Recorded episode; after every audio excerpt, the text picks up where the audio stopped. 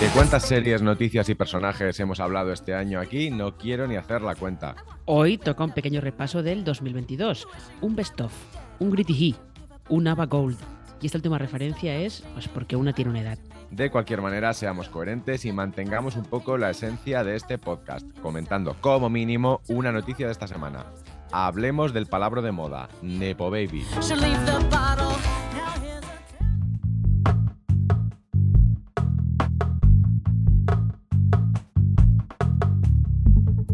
Nepo Baby era un término que ya circulaba, pero el reportaje de portada de New York Magazine lo ha desarrollado. Bueno, digamos que ha abierto el melón. Y gente como Marina en Serielistas, no sé si os suena, ha seguido cortando rodajas de ese melón, ¿no, Marina? Eh, sí, bueno, en realidad lo que yo hice fue una lista así como un poco de jijijaja con algunos Nepo Babies que estaban en series, pero tuve un olvido clamoroso que Alberto no me va a dejar olvidar jamás en la vida y que creo que es un poco casi eh, un chiste interno del texto que escribiste, que es que no esté Lily Collins, que es la que ha abierto la veda de, hablar de los Nepo Babies con el estreno de la tercera temporada de Emily Paris. ¿Quedará alguien por saber que es un Nepo Baby, Marina? Desde luego en nuestro círculo no, pero como este podcast pretende ser internacional, vamos a contarles lo que es un Nepo Baby. Claro, este podcast quiere ser conocida mundial. Eh, un Nepo Baby es simplemente hijo de eh, padres famosos. En este caso, a ver, el, reportaje del New York Magazine abría mucho el, campo, ¿eh? Lo abría también a gente que la familia tenía dinero y que se podía permitir eh, pues pasarse unos años trabajando como actor en los que ganabas poco dinero o cosas así. Pero lo que sería el Nepo Baby es pues hijos de actores o directores famosos y reconocidos que lo que hacen es seguir el camino de sus padres en la industria. También es verdad que el reportaje, como dices tú, abría bastante, bastante el foco. A veces eh, comentó, por ejemplo, Pili Baena en redes que, que se pasaban un poquito porque consideraban un Nepo Baby a Meghan Markle, cuyo padre biológico, con el cual apenas luego tuvo, tuvo relación porque era un poco un desastre, era, eh, trabajaba en iluminación en, matrimonio con, con hijos y era un poco, eso es un poco como, como estirarlo un poco. Pero sí que el concepto está claro, que es tener los contactos o al menos saber dónde están esos contactos y a qué puertas hay que llamar. Sí, eh, justo eso último que has dicho, saber a qué puertas hay que llamar es, eh, al final acaba siendo lo principal. Que esto también se ha hablado mucho este año, no sé si os acordáis que eh, creo que en verano más o menos se estuvo hablando de aquel, aquel perfil que le hicieron a Sidney Sweeney, donde ella decía que ella no podía permitirse estar seis meses sin trabajar, porque si no, no podía permitirse, no ya dirías, bueno, es que esta mujer gasta mucho dinero ya, pero es que ella, si su familia no tiene dinero de por sí y la que gana más dinero en la familia es ella, pues al final, evidentemente, todo el mundo depende de ella. Que era, lo comparaban con eh, el caso de una compañera suya del reparto de Euforia, Maud Apatow, que es la hija de Jude Apatow, que decían que ella, por ejemplo, puede permitirse el lujo de subir en sus redes sociales pues solamente fotos de cosas que le gustan, o cosas que le molan y no tener nada de publicidad. Pero Sidney Sweeney sí que sube muchas cosas de publicidad porque tiene unas campañas que le pagan y que le sirven pues para capear un poco el temporal cuando no tenga, no tenga ningún trabajo como actriz. También te digo que a Sidney Sweeney se la llamó cutre por promocionar unas cremas limpiadoras de una marca y yo las compré y las uso y son estupendas. No vamos a decir la marca porque a nosotros esa marca no nos, no nos patrocinas. Pero otra cosa que hacía también el, el, reportaje que hace el reportaje de New York Magazine, que tiene como siempre una portada divertidísima, es que em, no consideran Nepo solamente los que tenemos muy claro que lo son, que son los actores, hijos de actores o directores, es decir, de caritas conocidas, sino que lo estira un poco más y de repente te cuenta que también que tu padre sea productor o que tu padre sea, como en el caso de Lily Collins, una estrella de la música, le permite tener acceso a los contactos. A lo mejor no son sus amigos, pero son los amigos de sus amigos. Y eso también son Nepo Babies. Y luego hay una cosa que es súper interesante y es que esto al final los norteamericanos, como siempre, lo capitalizan y lo hacen suyos, pero este debate lleva existiendo sobre todo en Reino Unido muchísimo tiempo y bien ampliado. En Reino Unido se han hecho bastantes reportajes contando cómo la clase creativa cada vez tiene menos porcentaje de miembros procedentes de la clase obrera y eso afecta muchísimo al tipo de historias que se cuentan. Sí, eh, es que además el Reino Unido de hecho lo enlazan con eh, la drástica reducción de las becas para acceder a una educación superior. Entonces, claro, dicen que eh, eh, si tú, por ejemplo, quieres estudiar en una escuela de interpretación, en este caso, eso cuesta mucho dinero. Si tú no tienes una beca que te ayude, la única manera que tienes de poder entrar es con el colchón del dinero familiar. O sea, cosas, eh, por ejemplo, como eh, decía, decían que, al final identificaban actores, algunos son de, pues como Benedict Cumberbatch, que sus padres ya eran actores, eh, pero había otros que lo que pasa es que vienen de eh, esa clase británica de colegio privado, luego vas a, estudiar a, a, Cambridge o a Oxford, como Eddie Redmayne, por ejemplo. O sea, era un poquito... Esas historias de los actores que comparten piso en Londres, pero no trabajan de otra cosa más que de ir a castings y dices, bueno, ese alquiler carísimo de Londres habrá que pagarlo. Sí, o cuando te cuentan, por ejemplo, eh, que se van a Los Ángeles a probar en la, en la pilot season y acaban compartiendo piso Andrew Garfield, Eddie Redmayne y eh, Jamie Dornan y que vivían de ahorros. Eh, lo que ellos dicen es que vivían de ahorros. Bueno, alguno de ellos a lo mejor vivía de ahorros de, otros. pero exactamente, alguno a lo mejor tenía ahorros propios, pero probablemente fueran ahorros de otros. También tenemos Nepo Babies en España. Quizá el caso más, más, más evidente sea la gran talentosa Una Chaplin, que es probablemente la única que ha hablado de cómo a ella su madre le dijo ni se te ocurra quitarte el Chaplin, que mm. además no es su primer apellido, ni se te ocurra alejarte de este apellido porque te va a abrir muchísimas puertas, luego ya verás tú lo que haces. Y tiene esta decencia ella de contar la historia, lo cual me parece, me parece muy guay porque como Una Chaplin luego tiene un talento indiscutible, pues mira, eso que gana. Pues sí, la verdad es que sí. No hemos echado la cuenta de cuántos Nepo Babies hay en las series de las que vamos a hablar ahora, pero me da que pocos en una y bastantes en la otra.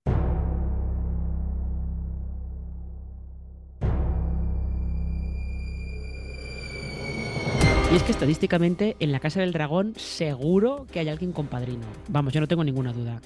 Yo tampoco. Por eso es lo que. Esto no es lo que nos lleva a hablar de esta serie hoy. Toca una vez más hablar de anillos contra dragones. Todos quieren ser los campeones. Y esta referencia también la hago porque uno tiene una edad. ¿Ha habido realmente pelea de series, Marina? ¿Ha habido anillos contra dragones? Eh, ¿O solo en nuestra cabeza? Yo creo que esto ha sido un poco como esto que se suele contar siempre de eh, la rivalidad entre los Beatles y los Rolling Stones, que era una rivalidad que se inventó la prensa inglesa simplemente para vender periódicos, porque luego ellos se llevaban bien y colaboraban, colaboraban en proyectos de, unos con los otros. Pues no es, hombre. Dentro de que a los Rolling seguro que les parecía que los Beatles eran un rollo de gente y eso no me lo vas a cambiar, Marina, porque esa es mi historia, Patricia. Eh, eh, eh, probablemente. Yo no me imagino a los Beatles alquilando una casa en el sur de Francia y poniéndose hasta arriba de todas las drogas posibles. Em, aunque habían hecho otras cosas. Pero eh, yo creo que ha sido más percepción pública. Sí que es cierto que a lo mejor en repercusión sí que podía haber habido un poco de ese anillos contra dragones, en pues, repercusión en redes sociales y cosas así. Pero realmente yo creo que no, ha sido para tanto porque eh, es verdad que es probable que el estándar de éxito en HBO y en Amazon Prime Video tampoco es el mismo. ¿Por qué no, por qué no tiene nada que ver las expectativas que tiene una plataforma como Amazon Prime Video y le ponemos el Amazon para que algunos espectadores eh, mm, lo tengan en cuenta, porque es verdad que Prime Video ha conseguido que se deje de decir Amazon delante, con lo cual mucha gente no la tenga completamente asociada a Amazon, aunque tú sabes que tienes Prime Video porque pagas Amazon Prime. Eh, sí, justo, efectivamente. Pero esas, cosas de, branding que hacen las marcas y bueno, cosas así. Pero sí, no, no es lo mismo porque al fin y al cabo, eh, La Casa del Dragón, eh, su éxito se ha medido en básicamente en la audiencia que ha tenido en su emisión en, HBO. Luego se midió también los visionados que había en HBO Max y me imagino que en HBO Max también se verá, pues esto que se mira siempre de eh, si es la primera serie que se ve un nuevo cliente, este tipo de cosas, ¿no? Pero es que luego en Amazon Prime Video había una entrevista en, no recuerdo si era Deadline, creo que era Deadline, con eh, Vernon Sanders, que es el jefe de, producciones globales de Amazon, y este decía que ellos medían el éxito de los Anillos de Poder en que eh, el estreno de la serie y la emisión de la serie, aparte de llevar, pues eso, eh, clientes nuevos o, o, no nuevos o lo que fuera, creo que había hecho, por ejemplo, era aumentar las ventas de libros de Tolkien en Amazon, o aumentar las ventas de los DVDs de las películas de Peter Jackson. O sea que la cosa está, en Amazon la cosa es un poco más eh, amplia. la definición de éxito es más amplia. ¿En qué estado están las series ahora, Marina? Ambas, tanto la de Amazon Prime Video como la de HBO Max. Pues las dos están, eh, Los Niños de Poder está rodando la segunda temporada ya. Creo que La Casa del Dragón no empieza a rodar la segunda temporada hasta principios de 2023. Eh, y las dos están en el punto de, pues eso, eh, rodar la temporada que no se verá hasta 2024. También te digo que en mi cabeza la guerra que hay es entre Princess Ramira versus Not Kate Blanchett Galadriel. rubias, es una guerra de rubias, quieres decir. Sí. Y ahora, como si fuésemos niños de Salil, de Fonso, vamos con la pedrea de cosas seriéfilas del 2022.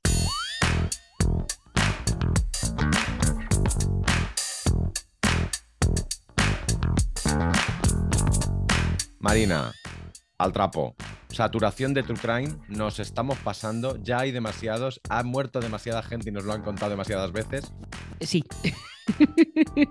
sí, porque... ¿Por qué hay tantos True Crimes? No lo sé, pero entre las docuseries, que evidentemente para las docuseries el True Crime es una cosa como muy atractiva, pero es que luego lo que ha habido este año es este fenómeno de series de ficción basadas en, no solamente basadas en un crimen real, sino basadas en un podcast que te cuenta un crimen real, que todavía es para rizar más el rizo. O sea, ya llegamos a un momento que estamos como en Sálvame, que siempre están hablando de lo que pasó el día anterior en Sálvame. No, al final no vamos a saber exactamente cuál fue el acontecimiento que generó todo esto, porque hay, va a haber al final, bueno, cuando ya empieza a haber eh, series que hablan del rodaje de series que están hablando, dices, pero, pero me, he perdido completamente porque, a ver, la serie sobre, sobre Glee, que hablaremos en 2023 de ella, o de la película sobre Glee, es una película, ¿verdad? No es una serie. es una película. Mm. Bueno, esa no deja de ser un true crime de Glee. O el, o el, otro día vi, pillé yo por la tele un telefilm sobre el rodaje de Melrose Place, que dije, bueno, pues también esto es un true crime de, de Melrose Place de, de alguna manera, donde sí que donde sí que hay una guerra, que antes hablábamos de los anillos contra los dragones, es entre plataformas, porque no dejan de ser empresas en el, en el mismo sector. ¿Tú crees que esto es el fin del famoso PIC TV, que, hemos metido demasiada gasolina en la máquina y que ahora va a haber que parar un poquito?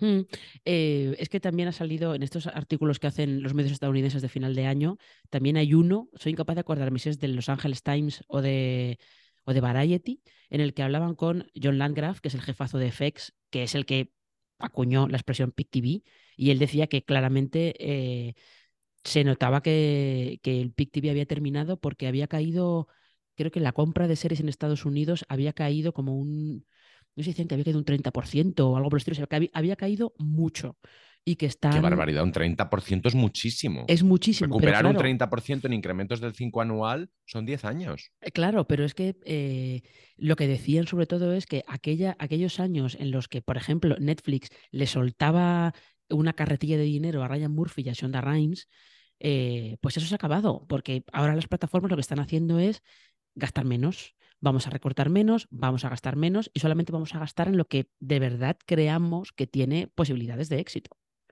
Bueno, lo de eh, conseguir un 30% en incrementos del 5 van a ser 10 años. Esto demuestra mi amplio conocimiento de matemáticas en el momento y en el estado en el que estamos grabando, grabando este, este podcast. ¿Cuál crees que serán los movimientos así elucubrando del 2023 industriales? Yo creo que Apple va a hacer algo. A ver, Apple está como muy tranquila ahí haciendo sus series y sin que nadie la moleste y haciendo sus películas. Mm, pues la verdad es que no lo sé. Apple es otra que el éxito de sus series no se mide exactamente por la gente que las vea, sino si les sirve para vender Apple TVs, iPads y cosas así. Y luego está, no olvidemos que Disney Plus tiene que lanzar su versión con Publi. Ya, bueno. Que amenazó que lo iba a hacer. La, versión con Publi de Netflix, que además está saliendo como Regu, esto también lo, lo mm. hablaremos al, al, año que viene. Eh, si tuvierais, queridos oyentes, que no lo tenéis porque eh, sois la plebe y nosotros somos la realeza del mundo seriéfilo, esto es una broma no, lo llevéis, no nos lo llevéis mal. Si tuvierais acceso a la página de prensa de Apple donde se pueden ver las series y las películas antes de que se estrenen en la plataforma, la sensación que tendríais es la misma que la nuestra. Es que Apple le da exactamente igual todo lo que, todo lo que produce, lo, lo cuelga y dice, ahí lo tenéis. Y hay cosas que en otras plataformas y en otras cadenas serían el bombazo de la temporada o como mínimo el lanzamiento más promocionado de la temporada. Sí, pero eso le da, le da un poco igual. Y luego lo que pasa es que eh, es divertido que en España eh, la noticia como que más alegría ha dado en redes sociales en estas últimas semanas sea que eh, en febrero del año que viene, Filming va a tener Doctor en Alaska completa. Filming y AMC con uno de sus nuevos canales que se llama AMC. Family. Me, me parece, pues, eh, treinta y tantos años después, el doctor Fleischman vuelve a la tele y estamos todos como súper expectantes. Esto quiere decir que Doctor en Alaska efectivamente sí que es historia de la televisión cuando muchas veces en esos listados de las mejores series de la historia es una de las que primero se caen. Ya, pero yo creo que también se cae porque, bueno, pues por el tono que tenía, porque es así un poco eh, peculiar. Luego, eh, recordemos que antes de crear Los Soprano, David Chase estuvo un par de temporadas siendo showrunner de Doctor en Alaska. Y que si hay una serie que sí que ha tenido muchas, la nueva tal, es Doctor en Alaska. Sí. Hemos tenido muchas series que eran la nueva Doctor en Alaska, desde Men in Trees con, con... Ay, no voy a decir su nombre que, que da, que da mala suerte. Y la última, la, la que hablamos el otro día de Hilary Swank, que Alaska de ser un, un Men in Trees, eso, con procesadores de textos, como dije yo. Bueno, Marina, a punto de entrar en 2023, el mundo vuelve un poco a los 90 y a mí no me parece tan mal. A mí tampoco. Siempre que no vuelvan las cejas ultradepiladas, porque por ahí sí que no paso. Tranquila Marina, que con Lily Collins el imperio de la ceja poblada sigue vigente. Y si no, ella se encargará de llamar a papá para que lo arregle. Ay, que fuera Nepo Baby. Hasta aquí el último episodio de 2022 de una serie, una noticia y un personaje. Tu podcast de series de los lunes. El podcast de series de los lunes. Nosotros somos Marina Such y Alberto Rey. Y no sé, Marina, ¿me queda algo por decir? Pues lo de feliz año nuevo y todo eso, pero bueno, ya me encargo yo. Feliz año, queridos oyentes. Nos escuchamos la semana que viene, ahora también en YouTube.